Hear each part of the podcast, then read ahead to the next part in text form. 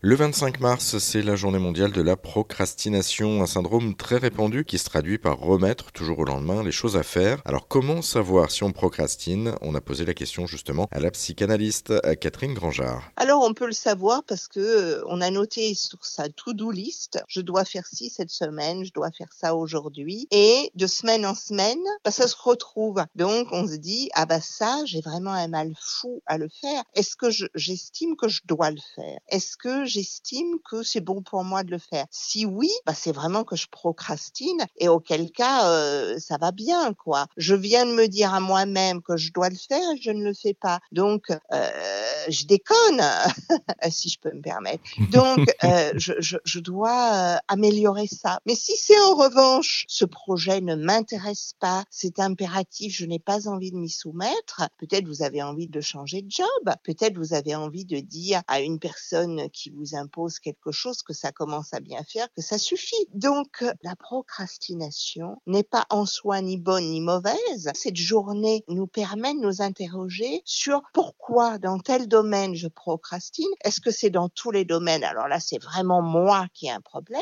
et pas euh, le rapport à telle action. une, petite question aussi autour des, des bienfaits de la procrastination, du coup. Est-ce qu'il y en a des bienfaits? Si oui, lesquels? Bien sûr Si on arrive à, à s'interroger sur pourquoi je procrastine à l'égard de telle action, ça nous permet de nous interroger sur l'action. Est-ce que je veux faire ça? Est-ce que c'est le type de vie que j'ai envie d'avoir? Alors vous me direz si c'est payer mon amende parce que je me suis mal garé, est-ce que ça veut dire que je veux plus de voiture? Vous voyez, peut-être à un moment donné, ou alors tu payes ton amende. Enfin, vous voyez, il y a un moment donné, il faut se dire, suis-je vraiment bien cohérent avec moi-même? Mais par ailleurs, euh, ça permet de se dire, mais peut-être j'ai plus du tout envie de vivre euh, en ville, par exemple, si je reste sur cet exemple de voiture. Hein. Et est-ce que finalement, ça va pas me permettre d'essayer de modifier ce qui est à l'origine de cette procrastination? Merci Catherine Grangeard et je vous rappelle que la journée mondiale de la procrastination, eh bien, c'est le 25 mars prochain.